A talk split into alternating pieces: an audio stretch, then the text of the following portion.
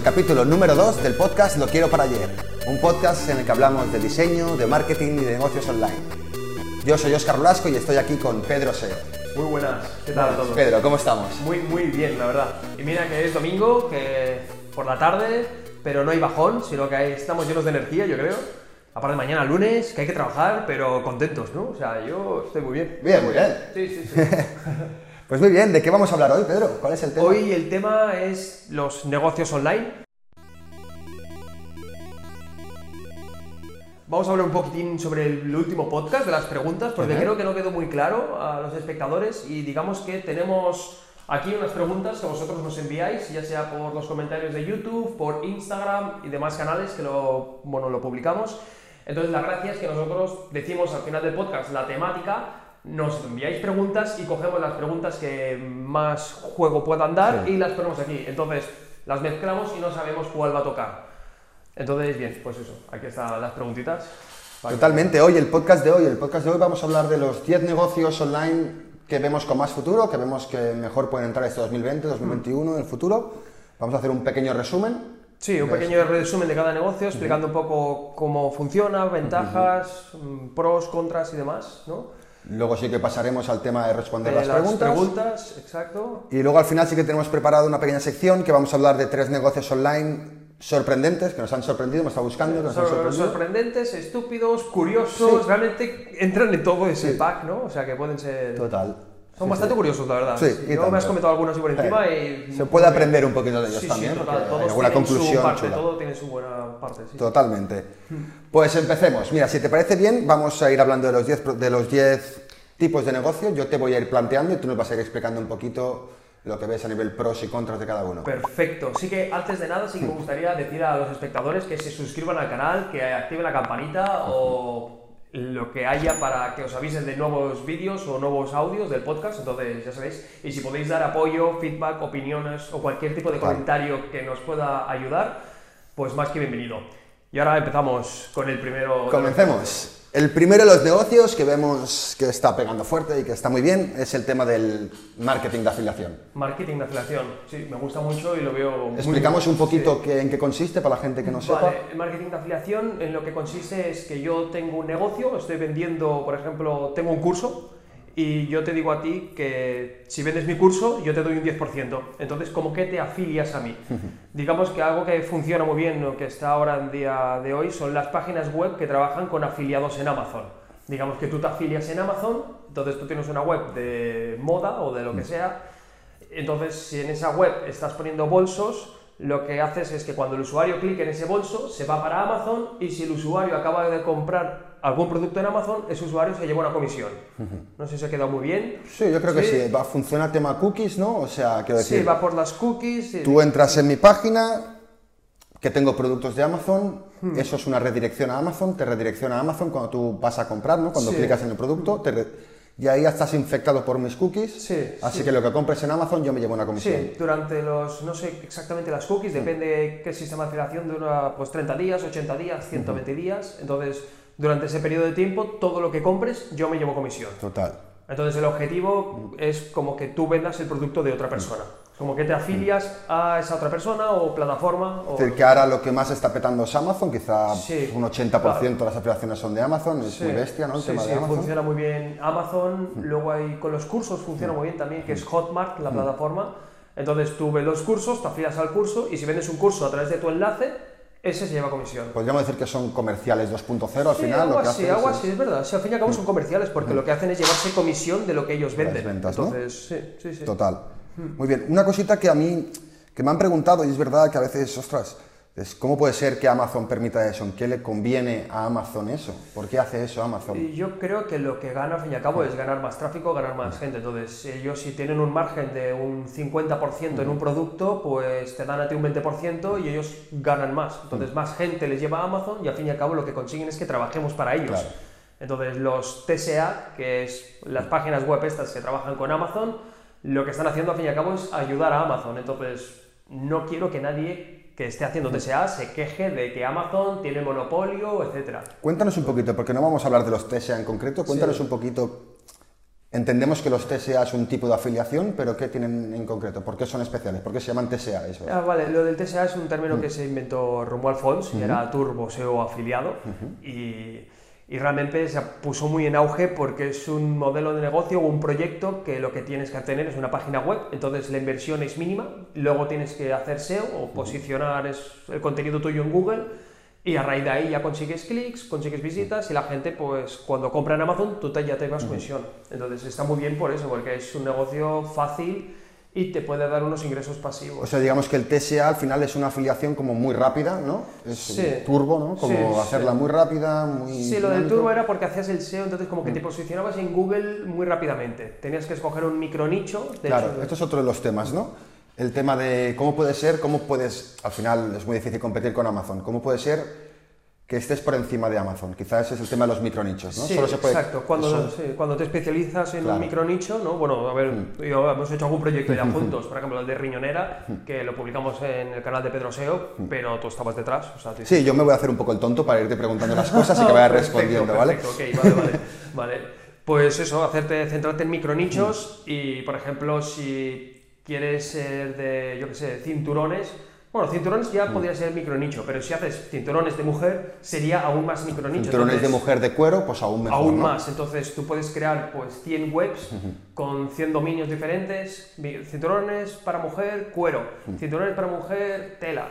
Y como que ganas mucha más relevancia. Entonces Google entiende que tu web, como que es de ese sector, tiene más relevancia que Amazon, que vende de todo. O sea, queremos decir que el marketing de afiliación tiene sentido en cuando tú te concretas en algo muy, bueno, muy concreto, ¿no? Cuando tú te especializas en algo muy concreto. Sí, sí. Evidentemente no vas a poder competir en ropa de mujer con Amazon, Claro, no. pero a lo mejor sí que puedes competir con vestidos largos floreados para mujer. Exacto, sí, sí. Y ahí está el tema. Amazon no puede ser tan bueno en todos los pequeños sectores, así que tú puedes ganar a Amazon, no ganar porque estás trabajando para él, Exacto, sí, pero puedes conseguir ventas si te especializas mucho en un pequeño sector. Ahí está el truco Ahí un poco está, de los el afiliados, truco, ¿no? Totalmente, sí, sí. De hecho, se recomienda también usar eh, nichos que sean verticales. Por ejemplo, si coges vestidos rojos, bueno, no, em, ¿cómo sería? Eh, em, trabajar alguna categoría en general. Por ejemplo, el de Romuald era de calaveras, Mm. entonces entraba todo, pues sudaderas, calaveras, calzoncillos, calaveras, chaqueta, calaveras. Entonces, eso como que puede ser de todo, entonces te da juego a crear 20.000 Lo productos. decimos de bambú. Bambú. Y decimos exacto. camisetas de bambú, cepillos de bambú, tal, y Sí. te especializas en bambú y eres la tienda del bambú, ¿no? Exacto, total. Sí, sí, sí. Eso, muy bien. Vale, yo creo que ha quedado bastante claro lo que es el marketing de afiliados. Si tenéis alguna duda, comentarnos. Y si creéis que nos hemos dejado algo por decir, Sí, si alguien tiene algún TSA o algo, pues que comente, bueno, un TSA o cualquier red de afiliados o trabaje con ellos, que lo comente, que estará bien. luego responderemos preguntas. No sé si habrá alguna sobre marketing de afiliados, ya veremos. Vamos a hacer un poquito así, un resumen rápido de todas para poder contestar luego las preguntas. Quizá nos hemos enrollado un poco con este mercado de afiliados, puede ser. Puede ser, pero también es de los más sí, interesantes. quizás es de los que más juego sí, sí. Bueno, el siguiente tema es el tema de monetizar un blog, un blog personal, un blog, personal, o sí. empresarial, lo creo que sea. mm, Yo creo que este sí que ya lleva haciéndose muchísimo tiempo. De hecho, Google AdSense, que es la plataforma de Google que te permite, permite al propietario de la página web promocionar anuncios ahí dentro. Entonces, si yo, por ejemplo, tengo el blog de moda y tú tienes una tienda online de bolsos o de ropa, tú le dirías a Google que quieres promocionarte en sus páginas web, entonces tú le, darías los anuncios a Google y Google me daría los anuncios a mí para yo ponerlos en mi web. Entonces, cuando alguien clique en mi anuncio, yo me llevo algo de tu dinero, o sea, tú le pagarías a Google y Google me da una comisión a mí. No sé si ha quedado muy claro. Sí, ese al final. Google hace intermediario y te Sí. mete anuncios o no. Sí, ¿Qué quiere entonces- decir? Eso sería AdSense, Sí, AdSense. pero también podemos encontrarnos el tema de poner anuncios a nivel manual. Sí, exacto. hacer sí, tú el trato con una empresa. me, me salto Google, yo hablo directamente contigo y yo te digo, oye, dame banners que yo te los pongo. Entonces, si, si me llevo comisión, ya sería afiliación. Claro. Si tú me pagas directamente por solo poner anuncio, ya sería el Publicidad, blog personal. Bien. Sí, Como también se puede, evidentemente, de un blog, es muy fácil rentabilizarlo a nivel, puedes vender productos, puedes vender cursos, puedes vender servicios, puedes... Claro, o sea, la que tienes ya un blog o una web con visitas, monetizarlo, tienes muchísimas vías. Claro. Entonces, es un buen negocio y sigue siendo un buen negocio a día de hoy. Sí que si lo quieres centrar en monetizar con AdSense, yo ya no me fiaría mucho. Yo me focalizaría más en ser un referente en el sector a nivel web. algo blog. también concreto. Sí, algo Intentar- específico, algo muy específico. Yo creo que en sí, sí. todos, actualmente tal como está Internet, lo más importante de todos los negocios online, casi todos los que traten de vender, sería focalizarse en un sector, focalizarse mucho. Pues Sí. ahora mismo es muy difícil competir contra Amazon, es muy difícil competir contra Google, es muy difícil competir contra las grandes empresas de Internet. Total, sí, sí. Así que si no te focalizas en algo concreto, aunque te parece que es poco, hay mucho.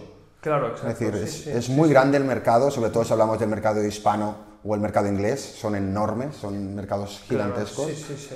Así que centraros en algo, no intentéis vender camisetas, vender camisetas de cuello pico. Quiero decir, Claro, centraros sí, en algo sí. y ser los mejores en eso, porque no vais a poder competir sin Sí, es que incluso dentro de camisetas tienes que decantarte por algún. Claro. tipo de camisetas. Claro, camiseta corta, camiseta larga. Sí, sí, sí. Ajustadas, eh, estampadas. O sea, Sí, exacto, contra más te especialices, más fácil va a ser Sí, llegar. más, bueno, más, re- mm, eh, más relevante vas a ser en las total. búsquedas. Entonces, Muy bien, bueno, el tema del blog personal yo creo que es evidente, ya está. Otro tema, otro tipo de negocio que está funcionando muy bien actualmente es el tema del dropshipping. bueno, este... ¿Qué hablamos de dropshipping? ¿Qué nos comentas? Dropshipping realmente daría hasta para un programa entero, yo creo, porque es algo que está muy en auge y muchísima gente lo está empezando a hacer, sobre todo en el mundo de los jóvenes. No sé por qué, pero los jóvenes tienen una obsesión con el dropshipping muy grande porque como que se piensan que se puede ganar muchísimo dinero fácil, Bueno, rápido. Existe mucho, yo, vamos, yo solo veo en Instagram tal, gente con Ferraris y con Lamborghinis. Bueno, quizá ha bajado un poquito, ¿no? Pero hubo una época hace unos meses, hace un año, que era alucinante. Todos salían con Lamborghinis, con sus casas en Andorra. Sí, mostrando la facturación del teléfono, que realmente muestra la facturación, pero Claro. luego eso, bueno, ¿Cuánto vamos a explicar invertido? primero el, el modelo de dropshipping, cómo funciona.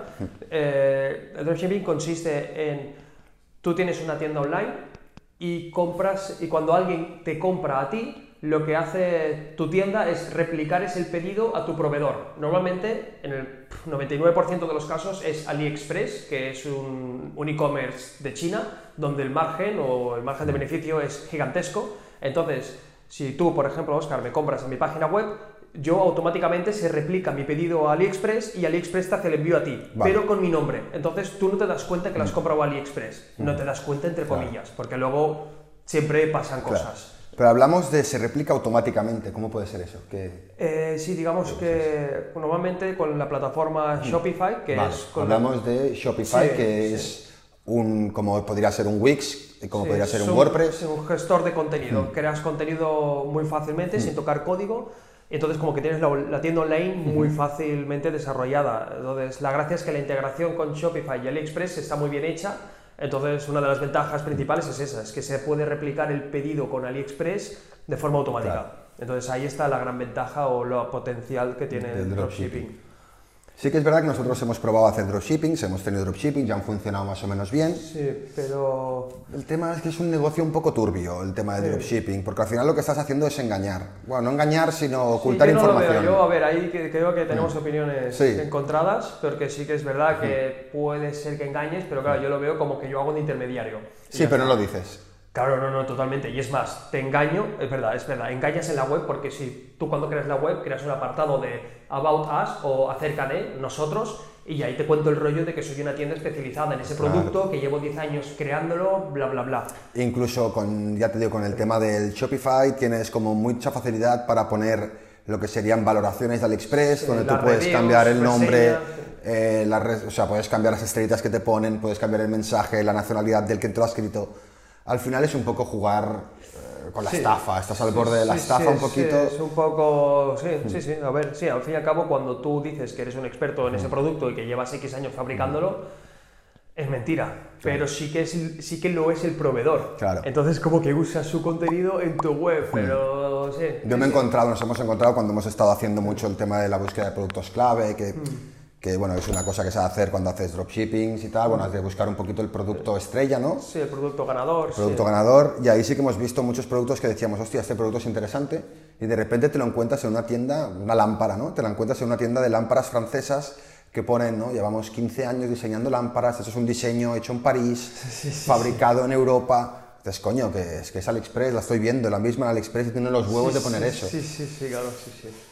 Es un poquito, para mí es un poquito estafa y a mí Sí, no me sí, gusta tiene mucho. esa parte de estafa, sí, pero bueno, o sea, claro. Además del problema que tiene con las ventas, con las, Claro, las luego quejas, sí. los Claro, la. Mm. la gracia del dropshipping es que puedes vender a todo el mundo porque tú no, no gestionas el stock, Ah. entonces lo gestionan los chinos.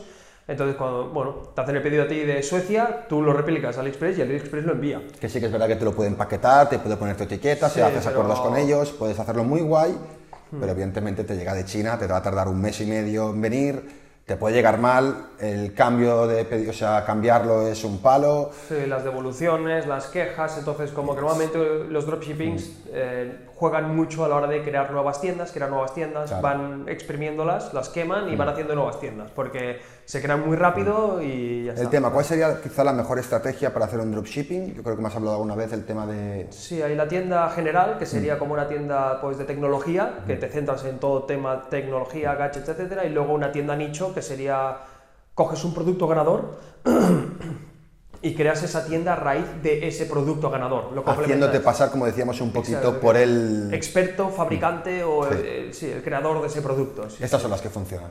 Sí, y sobre todo el producto ganador tiene que ser un producto pasional, algo que tú lo veas y le des un precio de 70 euros y realmente te esté costando 10.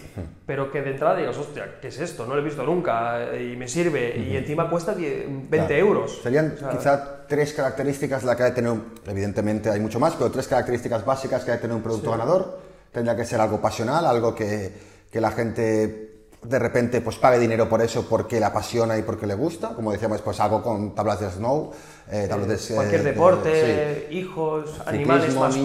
niños, total, eh, algo que te apasione y que te guste, algo que haya un buen margen de beneficio, sí, totalmente. que veas el producto y digas, ostras, esto yo le metería 70, lo compraría por 70. Y luego lo ves por 25 Total. y dices, ostras, es barato. Y luego te cuesta 9. Claro, Claro, sí, o sea, sí, sí. Ahí está el margen. Y, y el tercer punto sería algo novedoso. Ha de ser algo novedoso, Sí. porque es verdad que los dropshipping se queman muy rápido. Sí, total. Y hay mucha competencia actualmente en dropshipping. Actualmente ya no es un chollo hacer dropshipping, porque vas a tener competencia en cualquier sector que te metas. Sí, o encuentras un producto que aún no se ha promocionado y Bueno, tienes... pero es cuestión de tiempo. Sí, sí, claro, sí. Lo van a conseguir otros, porque Sí, hay mucha puede gente dedicándose a eso, exclusivamente a hacer dropshipping. Sí, claro, y hay gente que quizá el primer mes triunfa a saco en dropshipping y levanta, o sea, yo que sé, una barbaridad, Mm. 35.000 euros. Y Luego el mes siguiente, 25.000. El siguiente, 15, el siguiente 10. Y se ha acabado. Y ya se la acaba.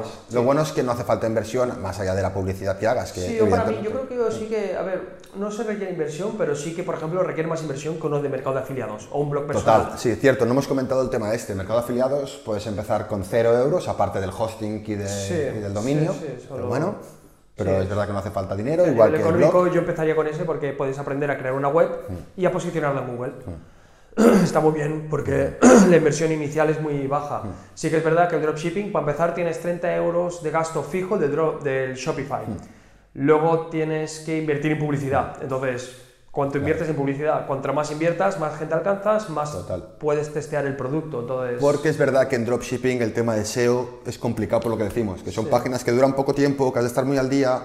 El SEO tarda en posicionar, es muy complicado posicionar un dropshipping, a no ser que hagas un mercado generalista, como decíamos, pero que es muy complicado hacer Sí, una luego tienda tienes que hacer un soporte muy muy bueno Mm. para que esa tienda se mantenga firme, porque a la que te empiezan a llegar reseñas negativas, esa tienda te baja. O sea, hmm.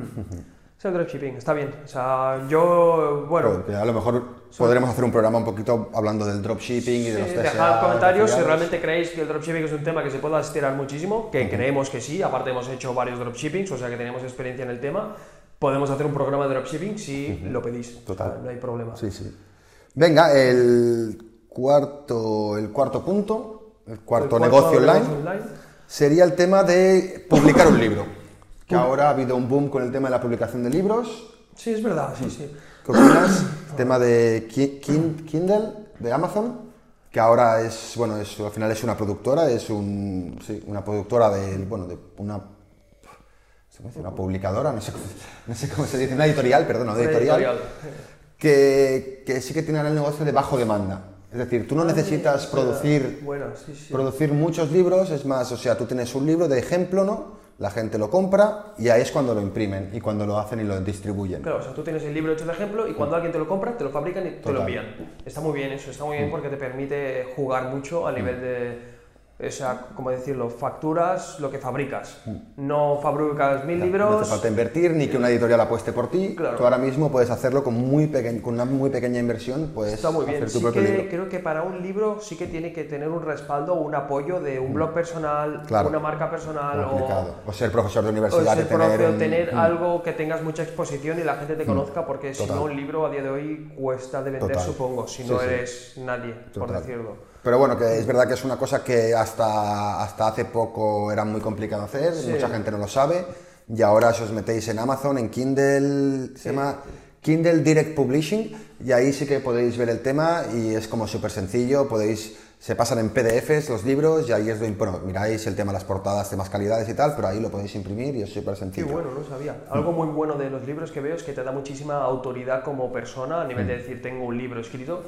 La gente te, te dice, hostia, tienes un libro. Ya, como, ostras. no". Es como maestro, ¿no? Sí, sí, exacto. Es como. Dice, no te sirve de mucho, pero a nivel book, hostia, es profesor de universidad, tiene un par de libros, hoy, ostras, como que te da un caché, ¿no? Sí, te da un sí, sí, punto, ¿no? total, sí, sí. Lo veo bien, lo veo bien. Aunque sea solamente para eso, ¿no? Es decir, Sí, solo por ganar autoridad de marca personal ya te va Como bien no te cuesta nada, puedes ponerte una tarde, escribir un libro, ya lo tengo hecho. Venga, te imprimes uno y ya está. Sí, sí. Bien, el quinto punto, y creo que muy interesante, eh, el tema de convertir- convertirse en youtuber o hacer un canal de YouTube. Uf, ese lo veo súper bueno. O sea, yo creo que ese puede ser de los mejores actualmente, crearse un canal de YouTube. Más a nivel de marca, eso sí que veo bien hacerse un canal de YouTube, incluso hasta para el mercado de afiliados, un canal de YouTube de reseñas de productos, Claro. te puede funcionar súper bien. Más que nada porque, bueno, es hacer, posicionas los vídeos dentro de YouTube, entonces como que la gente lo sigue viendo, lo sigue consumiendo y siempre va para arriba. O sea, creo que no puede ir un canal de YouTube hacia abajo. O sea, que Sí, pierde... el número de visitas complicado, ¿no? Sí, que vaya para abajo. pues, claro, el número de, de- de horas vistas ¿no? al mes, Sí, complicado exacto, que sí, vaya para abajo sí, si sí. ya tienes los vídeos que tenías. Y más antes. si trabajas en el posicionamiento en YouTube, que Claro. es hacer como SEO dentro de YouTube. Si haces eso es que te tiene que ir para arriba, no puede irte hacia abajo. Sí, sí. O sea, Sí, es verdad que el tema de, de tener un canal de YouTube, de convertirte un poquito en tema de influencer y todo esto, ya te digo, no tiene por qué ser personal, puede ser más como dice a nivel marca, ser Sí. simplemente pues comentar las mejores billeteras, las mejores carteras, los mejores cinturones, lo que sea. sí, sí Eso te sí, va a sí, abrir que muchas sí. puertas para si tienes un TSA, si tienes un dropshipping, si tienes un blog personal, pues te va a ayudar a subir todos estos, a hacer Claro, un libro, sí, sí. cualquier cosa, te va a Y ayudar. Tienes al final más visitas, más exposición, más gente llega a tu Total. web, tu dropshipping o tu tienda online y más ventas tienes. Entonces, sí, sí. Tiene mucho futuro, ya sé, decimos YouTube ahora porque es lo que hay, pero Sí, claro, sí, sí. aunque YouTube muera, que no creo que muera último, No, de aquí no. unos años te va a morir, pero aunque muera, pues va a haber otra y al final los influencers está claro que no van a Claro. morir, es una tendencia y van a Sí, seguir sí, sí, en otros medios. Sí, sí. Mm, sí, ser youtuber, o sea, no sé qué más podemos añadir de youtubers y que... También lo mismo yo creo que hemos dicho todo el rato, centrarse en algo. Ah, sí, bueno, eso es que eso es aplicable a casi Mm. cualquier negocio online. Centrarte y focalizarte en algo específico. Mm. O sea, si eres youtuber, que sea de algo. No te preocupes porque sea demasiado específico, hay público, Claro, es que existe claro, sí, público. sí, y la gracia es que te vas a hacer un referente de eso. Claro. Entonces, a la que eres un referente de, de esa temática, es que ya lo tienes hecho. Es mucho más fácil, sien- siendo un referente, empezar a ampliar que no tener un tema muy amplio y convertirte en un experto en algo. Mucho más fácil intentar convertirse en un experto en algo y a poco a poco ir ampliando y decir, hostia, pues también me funciona, soy experto en camisetas rojas, muy bien, pero hostia, veo, veo que también la gente me empieza a pedir que suba algo de camisetas verdes. Sí, o de Genial, pantalones, sí, sí, Claro, sí, sí. es mucho más fácil, una vez lo tienes, una vez tienes ya un público, puedes escuchar al público, entiendes al público, poder Claro, empezar a crecer y hacer otras cosas, ¿no? Sí, sí, sí, total. Muy bien. Seis. Sexto negocio. Sexto negocio online. El que estamos ahora mismo, crear un podcast. Podcast. Es el que te va a dar más dinero. Seguramente creas un podcast y en el segundo capítulo empiezas a ver billetes caer Sí, a hombre, punta tanto, pala. Sí, sí, sí, sí. ¿Te imaginas? No, no, o sea, realmente yo lo veo, o sea, yo lo veo, pero a la vez es como, ostras, o sea, Mm. ¿hasta qué punto, sabes? Lo veo muy bien el podcast, lo veo que es Mm. que tiene un montón de salida y que todo el mundo está haciendo podcast a día de hoy, pero ¿cómo monetizar el podcast, sabes? O sea, eso es un punto importante a comentar. Bueno, evidentemente con patrocinadores, cosas de Sí. estas, ¿no? Una vez tengas público es fácil monetizarlo. Total, sí, pero sí. yo el podcast sí que lo veo muy parecido a YouTube. Que quiero decir, no es que YouTube te dé mucho dinero, no, YouTube paga poco. Sí, y no vas a claro, vivir de sí, YouTube a no sí, ser que seas alguien muy tocho. Pero lo que sí que te va a servir es para abrir muchas puertas de negocio, para darte mucha visibilidad, para vender otros servicios, como Total, puede ser también sí. el podcast, puede ser sí, lo sí, mismo. exacto, sí, sí, sí, sí, totalmente, sí, sí, 100%. Y, y algo bueno es que, bueno, es que aparte de que todo el mundo lo está haciendo, es que es eso. O sea, la diferencia de los podcasts, que es algo que, que- que sí que hemos comentado quizá en el otro, es que el podcast ya está mutando a un podcast con vídeo. O sea, Total. antiguamente, decimos antiguamente o actualmente, Sí, porque la mayoría de la gente está haciendo podcast solo con audio en Spotify y esas plataformas, pero lo que realmente lo está petando son podcast y vídeo. Entonces sí. tú puedes escuchar esto con audio, pero si eres de los que está viendo el podcast en YouTube, pues nos estarás viendo las caras. Entonces, hello. Hola. Sí, sí, es verdad que, Sí. que viene desde, quizá, bueno, han empezado mucho con podcasts de comedia, de entretenimiento, muy grandes, nadie sabe nada, la vida moderna, Pipe Talanda, Pipe Talanda, Yo Internet. Yo- sí, claro, sí, todos sí esos que son todos de podcasts. humor, es verdad. Sí, empiezan a haber podcasts eh, de, de temáticas más concretas, más profesionales, pero es verdad que no tienen, un- que son muy serios también, no tienen un punto No de, tienen ese punch o ese... sí, que, que algún día conseguiremos, que tampoco el nuestro. Sí, vale, sí, sí, Pero- claro, es verdad. Estamos hablando como si el nuestro fuera. Sí, no, pero la nuestro idea- objetivo, nuestra idea es llegar un poquitín a eso, claro. Es ir mejorando e ir dándole ese toque de humor con aprendizaje. Sí, bueno, no de humor, sino entretenimiento, tampoco Sí, es entretenimiento, puramente sí, teórico, no. que no sean tutoriales, que sea un poco de charleta y podamos un poco Sí. opinar, ver las cosas y un poquito... Comentar todo un poco Total, en general, sí, sí. sí. Muy bien, tema podcast. Sí, sí, sin duda. Es uno de los negocios online que va a triunfar en los siguientes años, 100%. Seguro. Sí, sí. Tema, otro, siete. Siete. Séptimo negocio online, eh, el vender tus servicios online, Vale, sí. que aquí sí que veríamos un poquito, que quería dividirlo yo en dos. Vender tus servicios online normal, una empresa que venda sus servicios online, y luego el tema de los mercados de, ¿cómo llamaríamos? Mercados creativos, mercados como podría ser Getty-Match, como podría ser eh, Team Forest. Vale, sí, más ser- quizá tirando para artista a nivel de fotógrafo, Sí, sí, editor de vídeo, para creativos, sí. Mm. sí, creativos, artista. Sí, claro, sí, sí, o sea, sin duda. De hecho, yo creo que hay un montón de puertas- Marketplace, ¿no? Que se llaman Marketplace, Marketplace. sí, sí, sí. Sí, sí, claro, de hecho hay varios, ahora los comentamos, pero, pero sí, sí, yo creo que sin duda es que si eres alguien que está ofreciendo este tipo de servicio y no se está promocionando online, es que de qué vives, o sea, del boca a oreja. Claro, sí, sí. Ya está, está yo creo que sí que es verdad que hay muchos fotógrafos, muchos diseñadores, mucha gente que se dedica al vídeo, al 3D, copies, que no, evidentemente saben que existen estos, estos marketplaces, pero no están metidos. Y hostias, no sabéis que hay mucho dinero ahí y es un, eso sí que es de verdad ingreso pasivo. Quiero decir, si eres fotógrafo y haces buenas fotografías, pon tus fotos en Getty, pon tus fotos en Shutterstock, pon tus fotos en todas las páginas que hayan de marketplace. Es que aparte, Puedes o sea, es que, venderlas. o sea, puedes flipar al nivel de que se te viraliza una foto Claro. y se te posiciona dentro del marketplace y te la están comprando cada día. A ver, exagerándolo, pero, sí. pero pasa No, seguro. habrán, habrán, habrán que se vendan cada día, seguro. no, bueno, sí, cada día. Bueno, sí, sí, Seguro ¿por que hay no? alguna, ¿Por qué no? Y seguro, tanto, sí, sí, sí. sí, tanto que sí, sí, sí. Entonces, Sí, haces- diseñador, es verdad que siendo diseñador es un poquito más cutre porque hay muchas páginas que no son exactamente así, sino que van a concurso, como 99 Designs, Fa- Fi- bueno, Fiverr tiene las dos creo cosas, creo. va a concurso también. Sí, no tiene las dos cosas, yo creo que hay como Ah, sí, ah, un, um, creo, ¿eh? no me acuerdo. Sí, freelan- pero bueno, freelancer.com, si Freelancer. Hmm. eres developer, estás en freelancer, o sea, nosotros hemos trabajado con gente de freelancer, de chinos, indios, argentinos, cubanos, venezolanos, no hemos probado un montón de developers diferentes y van por horas, entonces, y no son bar- y hace aparte es que les pagamos bien. Claro, sí, se gana bien la Entonces, vida. sí, explicamos sí. el proyecto, explicamos lo que tienen que cambiar, lo cambian y les pagamos y ya está, es todo online. Así que si te dedicas a algo creativo, eh, mira el tema de los marketplaces porque puedes, ya te digo, si eres programador, está Team Forest para, Team Forest para hacer el tema de... freelancer, yo creo que programador, freelancer... Sí, es lo pero mejor. freelancer es lo que decimos, no, no es dinero pasivo. No, es verdad, sí, sí, claro. Sí, sí, Si tú claro. quieres hacer algo, dejarlo allí y generar dinero, existen Tú puedes plataformas. desarrollar una plantilla para una web, la metes en TeamForest y cada vez que te la compren, pues estás Tal, un plugin, lo que sea, incluso si eres diseñador, hay muchos gráficos en Getty, en un montón de páginas, bueno, en, en- en el mismo Envato. En Y animaciones para los vídeos, sí, de hecho yo compro varias animaciones para, para el canal de YouTube, animaciones de- pre- prediseñadas, las compras ahí. eso Claro, es dominas un poquito de after y ya no hace falta ni ser un genio, tío. Ves muchas que lo que han hecho es comprar una, editarla un poquito, cambiarla un poquito y volverla a subir. Y ya es tuya, tienes tu autoría. Y al final hay mucha gente que se dedica a esto y gana mucho dinero. Hay un montón de hindús porque lo ves, un montón de hindús, que lo que hacen es comprarse packs, editarlos un poquito, cambiarlos un poquito, meterles más rollo y volverlos a subir. Es lo que intentamos con el videojuego. Sí. Es un poco break, vamos a acordar un poco de esto, pero bueno, eh, hicimos un videojuego Sí. hace poco comprando diferentes assets, montamos un videojuego y como que luego lo queremos vender por la Apple Store y demás, pero bueno, es un poco al fin y al cabo algo Sí, así. un videojuego es más complicado porque tiene muchas más cosas, pero sí, al final es eso. O sea, las cosas están hechas, tú puedes coger, si dominas un poquito, tocar un poquito y venderlas y puedes tener suerte. Y ganar dinero y tener ingresos pasivos con eso. Y está muy bien. Sí, sí. Pasamos al octavo negocio online. Al octavo negocio que hablamos de el tema de cursos online. Muy pepino, sí, sí. O sea, cursos online, yo creo que cada vez más la gente está invirtiendo en formación online porque la universidad o academia o la educación a día de hoy como que no es que esté obsoleta, no quiero decir eso, pero sí como que o no se fían o... Bueno, hablamos del mundo digital, ¿no? Si hablamos del mundo digital, claro, es verdad. Sí, sí, no, realmente un médico tiene que hacer. claro. O sea, no, no, Sí, claro. sí. Hablando, No estudies medicina en un curso que te ven. Sí, a mí no me operes, por lo menos. ¿Te imaginas? ¿Te imaginas? Conviértete en médico fácil, rápido, hoy. Y En- fórrate, ¿no?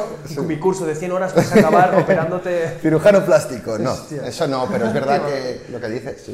Sí, sí, sí, claro, llevándolo al mundo online, si quieres, qué sé, aprender a desarrollar páginas web, aprender a diseñar, a editar vídeos. Eh, hay 20.000 cursos económicos con mentores muy buenos que...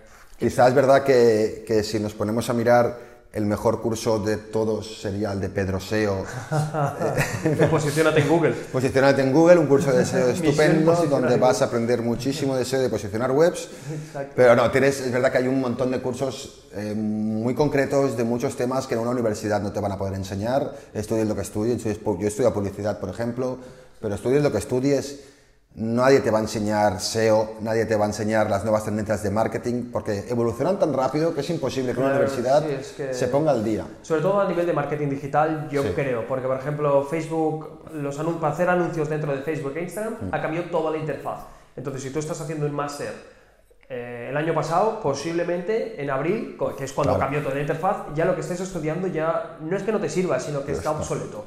Porque Total. ya cambió la interfaz, ya está. O sea, Total. sí que la funcionalidad era lo mismo, pero la interfaz no es la misma. o sea, Sí, yo no sé cuánta gente de, las que, de la que nos va a ver ha estudiado diseño o algo, pero yo creo que casi todo, no sé si alguno está en alguna universidad que haya sido la bomba y que muele un montón, que lo comente y que lo diga. Pero yo toda la gente que he conocido que ha estudiado diseño y tal, es lo mismo, o sea, nos enseñaban diseño gráfico a nivel de diseño de, en, diarios, hacer gráficas para diarios, hacer gráficas para prensa, no tocamos nada de diseño digital, nada de animación, nada... ¿Cómo puede ser, tío? ¿Cómo podemos estar aún haciendo diseño para prensa, dise- diseño impreso, tocando tema de mucho de, de, de InDesign, de maquetar diarios? ¿Qué me estás enseñando? O O revista sea, online, quizá ya no se la prensa. Sí, pero al final es absurdo, quiero decir, es verdad que sabe tener una base, pero quiero decir, hay plantillas de todo, nadie se pone a diseñar un diario de cero cuando hay 20.000 plantillas que ya partes de algo hecho y ya empiezas, porque hay unos básicos que, que no es de ser muy creativo, que has de ser, ha de estar bien hecho y ya está. Ya, Entonces, sí, no hace sí. falta que te enseñen, que te enseñen sí, pero no centrar todo el puto curso Claro, en tocar sí. InDesign y maquetar un diario exactamente igual que el periódico y hacerlo igual, no. Ya, supongo que de- bueno, hay como sentido. diferentes áreas. Yo creo que la universidad, el primer año es para filtrar a toda la gente, ¿no? Es el embudo. Sí. El segundo año casi un poco igual. Y a partir del tercer y cuarto año es cuando realmente queda la gente que le interesa la temaria, la temaria, el de temario, temática. o Mm. la... sí. Sí, sí que es verdad que al principio es muy generalista, pero yo por lo menos en diseño, ni en cuarto, ni aunque hubiéramos estado en quinto, en sexto y en séptimo, nunca nos hubieran dado un contenido de verdad bueno para entrar en el mercado laboral. O sea, aprendías mucho más en los 3, 4, 5 meses de prácticas Claro. que en los 4 años de carrera. ¿Te motivaban un poco a, a emprender dentro de la carrera? ¿Había alguna asignatura de emprendimiento o Mm, algún nada, tipo de...? para nada. Mm, No, hostia. Eso lo encuentro súper bestia, Pues que, sí. no, que no apoyen el emprendimiento, aunque en España yo creo que eso está pasando mucho. O Mm. sea, no, como que, no es que no esté bien visto, sino que no apoyan al emprendedor. No, te ayudan a salir, a la mejor empresa, yo por lo menos en la universidad te buscaban prácticas en buenas empresas, tal, pero no, No te dicen, oye, monta tu nada, negocio no, por tu no, cuenta. no, no que- te dan ni la idea, o sea, no, no- ni lo contemplan. Ostras. Es más, te dicen, no, no, no puedes empezar, no puedes hacerte tú algo si no sabes nada. Claro. Es verdad que no sabes nada. Sí, no no, sabes yo nada, es verdad que sí que veo que para emprender al menos te tienes que pasar unos añitos trabajando Total. para total, alguien. De los para mejores que ver un- puedas, aprender de los Sí, mejores, sí. por lo menos estarte cuatro o cinco añitos mamando, viendo Sí, cómo eres trabaja muy, la gente muy buena. crack, o sea... No, aunque seas muy crack, Steve hace Jobs, falta la como experiencia. Mark Zuckerberg, todos Sí. estos que tienen su proyecto, su negocio, pero también es un poco... Bueno, pero eso son ideas Sí, no es, servicios, ¿no? es servicios profesionales, que es la- lo que estábamos hablando del modelo Bueno, si eres Steve Jobs o Bill Gates, seguramente ni veas este podcast. Deja un comentario, deja un comentario. Y si lo ves ya estarás forrado, así que no hay problema si eres uno de ellos. Muy bien, vamos a ver el noveno. El noveno. Un tema es verdad que ahora que vimos el otro día que está petando bastante fuerte y que empieza ahora, que es un trabajo nuevo, el tema del asistente virtual, el tema del... Dar, sí, soporte online o asistente virtual. Sí, sería un poco, sí, el tema de dar soporte, de hacer eh, consulting, pero también el tema un poco de ser un asesor ¿Vale? personal a, a nivel también de, como tienen los futbolistas, que tienen su agente, tienen su... Sí, un poco coach incluso, pero no Sí. coach, más, o sea, un coach, pero llevado a tu entorno. Por Sí, ejemplo, que yo- te ayude a encontrar mejores oportunidades de empleo. Por ejemplo, un agente a un futbolista o a un influencer, ellos tienen agentes, tienen agente que les trabaja para vender su imagen y darles, pues venderlos mejor, ¿no? Al final, conseguir negocios, conseguir contratos. proyectos, sí. Pues lo mismo, pero para las personas de a pie. Sí, claro, total, sí, sí, o sea, hasta incluso, por ejemplo, de dietas o de nutrición, eh, puedes aconsejar a la gente y Mm. Claro. puedes hacerlo todo online. O en mi caso, yo las asesorías online, que por cierto, quizás dejamos el enlace por ahí arriba, eh, lo que hago realmente es asosar, asosar, asesorar a... la- Asosa un poco también. De vez en cuando yo estoy ahí delante y lo veo que asosa un poquito.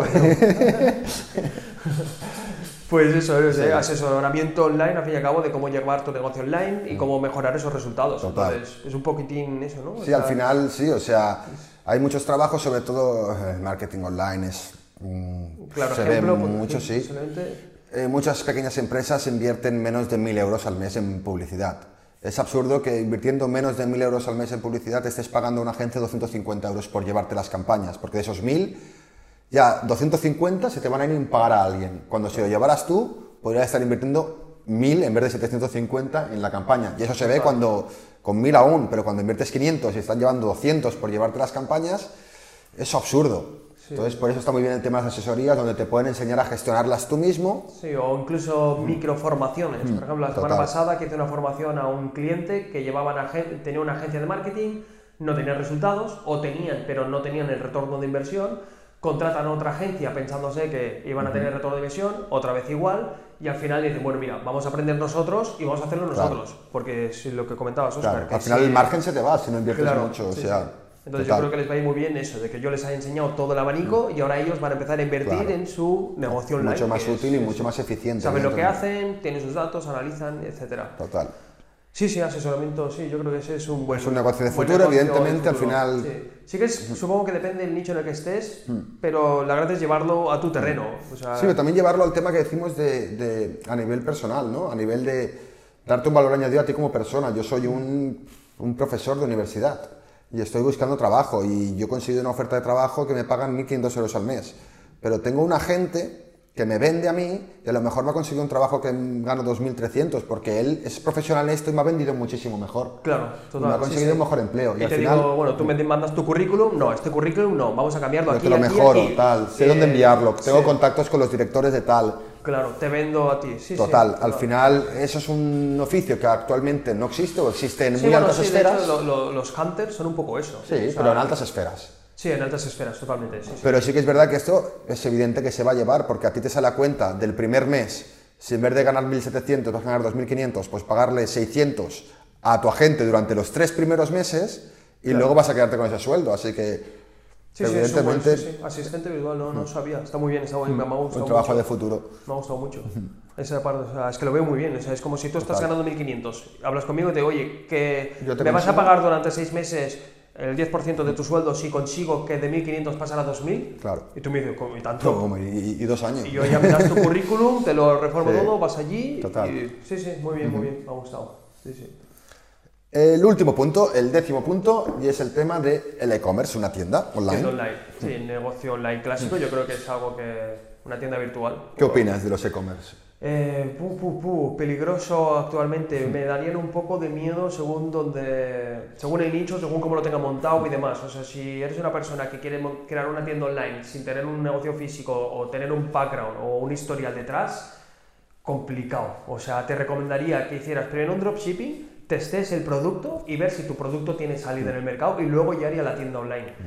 Pero empezar de cero, comprando el stock, haciendo la logística, etc., O uf, sea, al final es muy los dedos. difícil competir, como hemos comentado, con Amazon, con Google Marketplace, con todas estas cosas. Es muy AliExpress, difícil, AliExpress, sí, es muy difícil competir. es complicado. O tienes un producto que crees tú que sea hecho a mano o que sea una cosa que solo tengas tú la exclusividad y que entonces, pues bueno, puede funcionar. Sí. O si no, no vas a poder competir en precio, no vas a poder competir en inversión publicitaria y no vas a poder competir en calidad de distribución ni de servicios. Es imposible.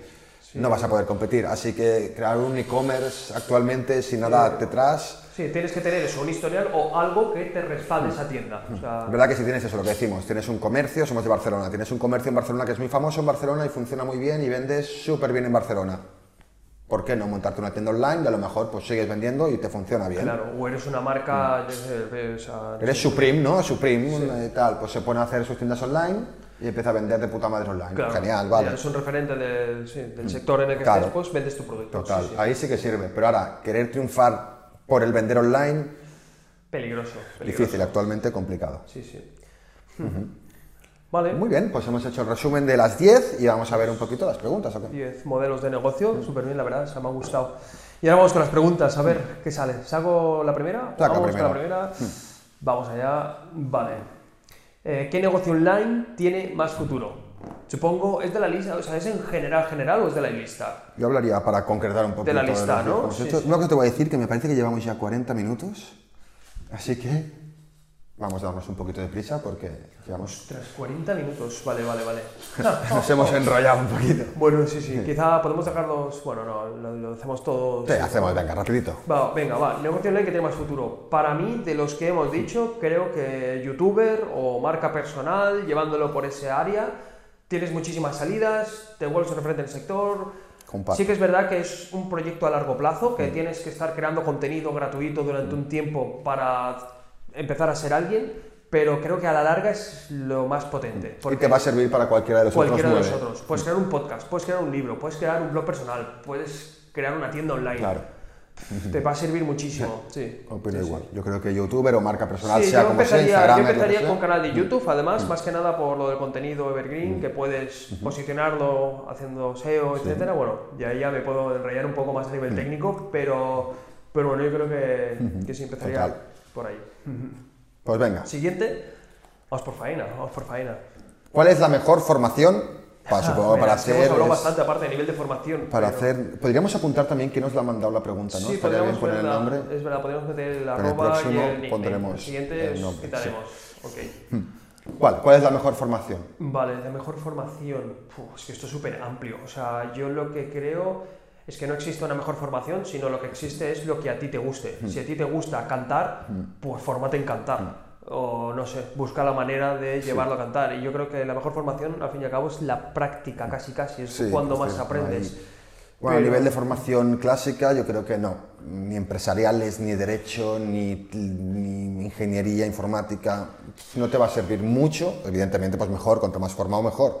Pero no te va a servir mucho, no va a ser la diferencia para que tu negocio online triunfe o no. Total, yo creo que es coger lo que a ti más te guste y formarte en eso, de la mejor manera, llevándolo a tu terreno. Sí, Sí sí. que tienes muchos cursos online muy baratos, o hay cosas gratis, pues por YouTube, vamos, tienes, no te lo acabas, puedes formarte un montón por YouTube Claro, sí, gratuitamente. sí, o ya comprando cursos o de comprando gente, cursos sí especializados en lo que quieras. Algo muy importante, mirar quién hay, quién es el mentor que os va a dar el curso, súper importante, pero sí, o sea, al fin y al cabo es estudiar lo que te apetezca, lo que te guste y sobre todo que sea pasión y Total. que, y que Sí. te motive, porque si no te motiva, estás fuera. O sea, si piensas en el dinero, me voy a formar por ganar dinero, estás muy fuera. Mm, Sí, Y no vayas a la universidad por, por eso tampoco, porque bueno, por lo menos en España, no sé en otros países. El tema de, bueno, sí que hay una carrera, como decimos, medicina, arquitectura, que es evidentemente Es obligatorio, claro, hacerla. sí, sí, sí. Pero si no vas por eso, hostias, no te pienses que por tener una carrera vas a ganar más dinero. Sí, eso es algo que en Sudamérica se lleva mucho, Mm. el cartón. Si tienes, Es que de hecho es que aquí en España pasaba hace Mm. unos 5 o 10 años. Si no tenías el cartón, que le llaman ellos, Sí. el panfleto universitario, es que no te cogen. Pero los chavales aún vamos con esa idea, ¿eh? Yo sabía que no, o sea, yo quiero decir, yo estudié la carrera, sabía que no, sabía que no era necesario estudiar una carrera. Pues decías, bueno, yo la estudio. Ya, sí. Yo la estudio. Sí, ¿Para qué? por- Para perder cuatro años, en verdad. Porque, bueno, no, en verdad te sirve un poquito, yo creo, para darte cuenta. Claro, sí, no, son y- cuatro y- años yo para creo darte que cuenta. Mm. A, nivel de contactos, a nivel de salidas, seguro, eh, yo creo que todo sirve, pero sí que es verdad que yo en mi caso no hice carrera y sí que la actitud que he tenido me ha servido para Mm. Claro. encontrar trabajos, para moverme y demás. O sea, Eso es la actitud, yo creo, es lo más importante, más que la formación, en, estos, en este tipo de negocios. Sí, de hecho algo voy a citar una frase de Víctor Coopers que es conocimiento más habilidades suman. O sea, el conocimiento y las habilidades te suman, pero la actitud te multiplicará. Entonces, tú puedes tener la formación de una carrera, pero si, si tu actitud no es Total, la total. correcta, no te va a multiplicar. Y tanto. Mira, todo Steve Jobs, Bill Gates, Elon Musk, todos los grandes, ninguno acabó la carrera. Sí, ninguno acabó la universidad. Así que los estudios Bueno, están bien. f- formación, eso. Vale. Venga, Está te dado toca. bastante juego. Vamos a la siguiente. Uy, está dado bastante juego también. Eh, ¿Cómo empezar? ¿Cómo empezar un negocio online? Aquí podemos cerrarlo rápido a nivel de decir, empieza. Empezando es que sí, es verdad, o sea, O sea, hazlo. al fin y al cabo es, parece broma, pero es que es lo, lo mejor. O sea, Hazlo. empezar. Sí que te podría decir, desarrolla un business plan o desarrolla un plan de negocio, pero luego la mejor manera es empezar y ya te vas a Empieza. encontrar todos los baches. Ya lo harás, el business plan, si de verdad ves que sacas dinero, pues hazlo. Sí, pero o sea, por ejemplo, yo, yo sí Empieza. que he sido quizá un poco más pues, de organizármelo todo con posits, haciendo la estrategia, no sé cuánto, y luego tú eh, me dices, tío, vamos a empezar ya, porque si no, luego no seguimos esas pautas y vamos encontrándonos diferentes problemas, diferentes baches. Entonces, Total. vas a medida que vas avanzando. Que yo es algo que me he ido dando cuenta con los años. Quiero decir, yo antes yo siempre he sido un tío muy, muy precavido con esto, siempre me ha dado mucha vergüenza hacer cosas. Sí, muy tal. perfeccionista. Yo te he visto muy perfeccionista a nivel de brandings, de webs, que es como nunca llegamos a la perfección, es como nunca estamos orgullosos de enseñarlo, proyectos. mostrarlo y tal, ¿no? Y al final nadie nace sabiendo. Es decir, este podcast es el claro ejemplo. Pues se ha de hacer, aunque esté mal hecho y aunque sea cutre, pues hazlo. Y, y es que nadie nace haciendo el, buen- el podcast perfecto. Así que, bueno, hazlo y a lo mejor en el sexto, séptimo, octavo, pues va mejorando la cosa. De aquí a un año meteremos esta imagen para seguro decir, que ha mejorado. Aquí está el ejemplo, vamos, segurísimo, Total. es que no cabe duda que va a mejorar. es que no Seguro, sí, sí. Y al final es eso, lánzate, hazlo, pues si al final Sí, no pierdes nada. O sea, hacer el ridículo un poco, hace más el ridículo al final el que no lo hace. Pues hazlo y ya verás. Totalmente. Sí, es que de hecho lo que te puedes arrepentir es de no hacerlo. Claro, Ya está. sí, sí, de hacerlo, pues mira, pasarás un poco de vergüenza en el momento y luego, luego te reirás incluso si te ha salido Sí, mal. así incluso que- si te estampas, porque te puedes estampar, nosotros en algún dropshipping nos hemos estampado Claro. Mm. a nivel de inversión, de que hemos invertido una cantidad, no, hemos, no, hemos- no la hemos recuperado. Bueno, pues Sí, sí, es decir, no, no te metas en, en- en inversiones muy grandes si no las tienes. Claro, claro, total, no, no pidas préstamos. Si no ves el modelo, de, o sea, Sí, eso sí. es algo que la gente pide préstamos para meterse en un negocio y ahí sí que te pillas bien los dedos. No, pero por probar, prueba, tío, y hay muchas maneras de probarlo con muy poca inversión. Así que, para empezar, empieza. Haz, haz y ya está, tío. Total. Ya está. Vale, el ulti- la última pregunta. ¿Cuál de estos negocios es el más complicado? Tú, tú, tú, muy buena, a ver, claro, supongo que... pff, crear un podcast. No, es no, el más difícil. No, yo creo que actualmente un e-commerce. Un e-commerce, sí, sí, ostras, sí, sí. Cierto, no, no estamos hablando de cuál es, en cuál es el más complicado triunfar. No, cuál es el más complicado de hacer. Sí, ¿cuál es el más complicado de hacer? Entendemos. ¿no? Sí, porque es- triunfar, pues, sí, pues ser famoso y ser futbolista. Quiero decir, ¿cuál Sí, es el más claro. complicado de, de hacer en sí? Yo para mí el e-commerce. E-commerce, sí, sí, a ver. Sí que marca personal no es complicado porque Mm. es como que tú te muestras delante de la cámara, hablas y explicas tu experiencia al mundo, pero sí que es a largo, largo, largo plazo. Y Sí. según cómo, a muy largo. Claro, si quiere decir, ¿cuál es el más complicado de vivir de él? A lo mejor youtuber, o sacar un libro. Sacar un libro, claro, sí, si quieres Sí. pretender ganarte la vida con libros, o sea, Pero si lo que quieres hacer y empezar, no te digo ganarte la vida con ello, sino pues a lo mejor tener una fuente de ingresos, aunque sea pues secundaria o tal, yo creo que el más complicado es una tienda online por el tema de hacer. Es complicado hacer y empezar a vender. sí. Es complicado. Y algo, algo que no es la pregunta, pero para los espectadores creo que les va a ser muy útil también, ¿cuál es el más sencillo? El más sencillo, ¿El más fácil? Yo- afiliación. Yo, creo que afiliación, sí. Afiliación es crearte una página web que puedes encontrar mil tutoriales. De hecho, nosotros tenemos uno en YouTube, por, pues, por ahí saldrá la entrada. Y por eso, creas la página web y te haces afiliado de Amazon y vendes el producto de Amazon y ya está. O Poco riesgo, cursos, sí. fácil, ese sería más Inversión fácil. sí. mínima, aprendes a, a crear la página web, a posicionar en Google.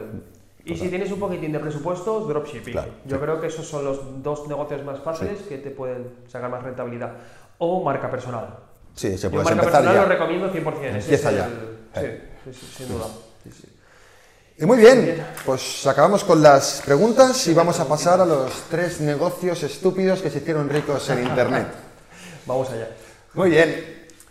Pues el primero de ellos es la web del millón de dólares, que te acordarás de ella, una web, Ostras, sí, sí, sí. una web que se hizo muy famosa, que fue en el 2005, al principio de Internet, cuando Internet estaba muy virgen, no había ni smartphones, ni había nada, Internet era Internet, tenías petardas, tenías junkies.com, Es verdad. El primer rellano, Google, el rellano, el chat de Terra, o sea... 2005, 2003, por ahí. Bueno, 2005 ya había Google, salía YouTube.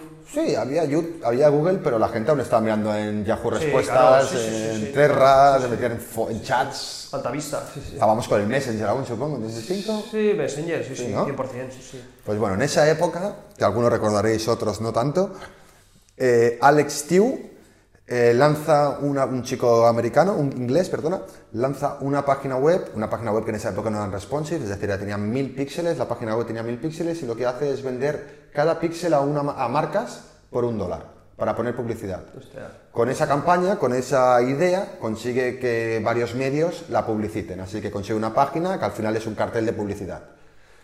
Habla con Nike y, bueno, no sé exactamente con cuál de los dos, ¿no? Ya habla con Nike y le dice, hostia, que Adidas me ha comprado 50 píxeles, son 50 dólares y van a salir aquí y yo ya he conseguido salir en el Huffington Post y en el New York Times con esta página. Y dice, ¿cuánto pones tú? "Eh, pues ponemos 100. Adidas ya le pagó 100. Ahí ya podía llamar a Nike y a todas y decirle, oye, esa, Adidas- ya- esa era verdad ya. Claro, esa ya era verdad. Qué buena. Eh, A nivel estrategia de marketing, la veo buenísima. O sea, sí que ha engañado, ¿eh? Le ha engañado. Sí, ha Pero has engañado, engañado a- pero- Has engañado a Nike. Nike por 50 dólares, que ya me dirás sí, tú. sí, o sí. sea. Claro, en conclusión, que vendió los un millón de píxeles a un, a un dólar el píxel, o sea, es un millón de dólares. un ¿no? millón de dólares y no sé si caducaba la semana o a las 24 Claro, claro, horas. encima luego o- tienes que Sí, renovar, sí, sí. claro. Hostia, vaya crack. Muy Bueno, se forró, se forró. Alex Tiu, un crack. Tío, muy buena. Muy bien, el segundo, un poco ya más. Este sí que ya es más. Joder, ¿cómo puede ser? La máquina de pedos. En 2008. Flatulencias. ahí- flatulencias. Machín. Sí. Pues en 2008, ahí sí que es el auge de los smartphones. Empiezan los smartphones, pero de esa manera, con los politonos, con descargándote mierdas, todas las aplicaciones de pago, todas estas mierdas que habían al principio. Y Joel Com, se llama Com, hostia, qué apellido más. Joel para Com. triunfar en internet, ¿eh? Hola, sí, sí. Joe Había Com. uno, ¿cómo era? El de, de- de Mega se llamaba también. También no Com. sé qué com, ¿no? Sí. Ah, es verdad, el de Megablood, ¿no? El, Sí, el de Megablood, com.com, algo así. Sí, algo así. com, sí, sí. Bueno, pues este hombre pues decía crear una app, que al final lo que son es una app como una broma de estas de pedos, donde te sientas encima y suena un pedo. Se descargaba por 99 céntimos.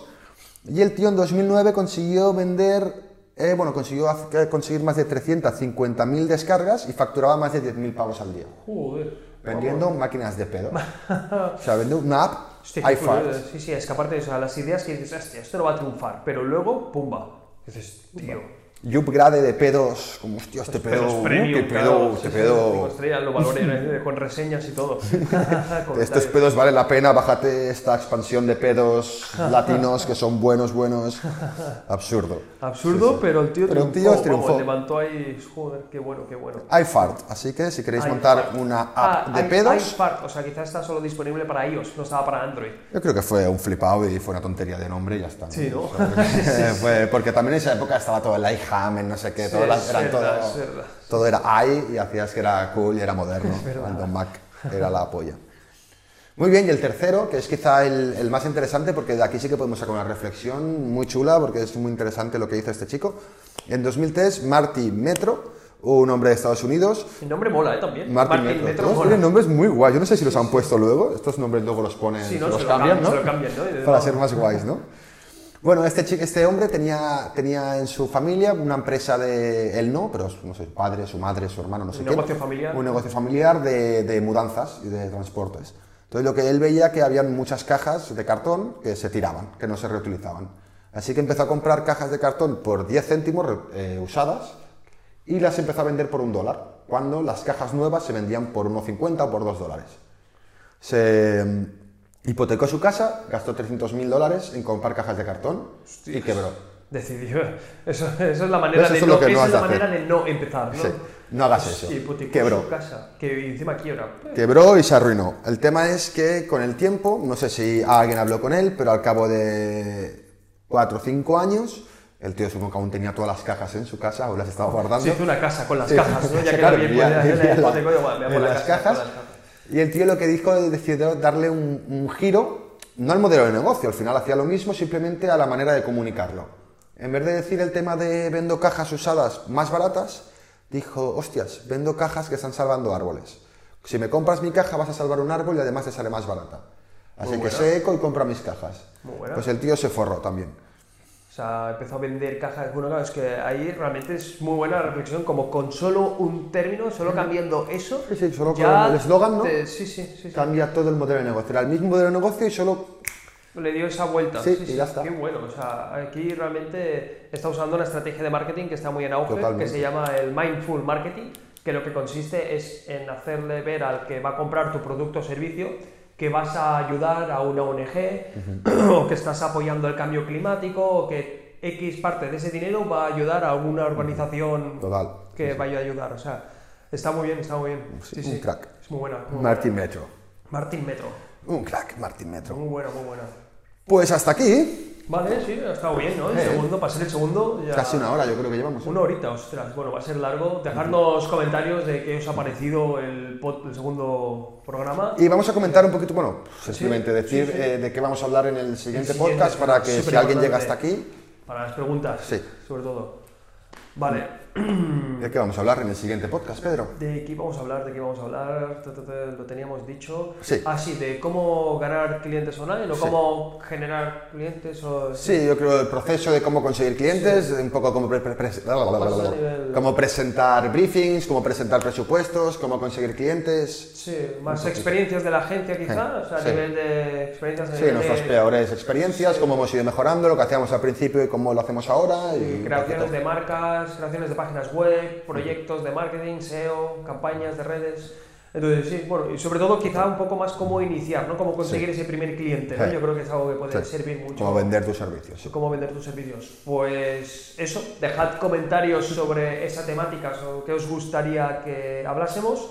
Y bien, si no estáis suscritos, pues suscribiros al canal o a la plataforma donde estéis y apoyad todo un poquitín con un buen like, con comentarios bonitos y activando la campanita.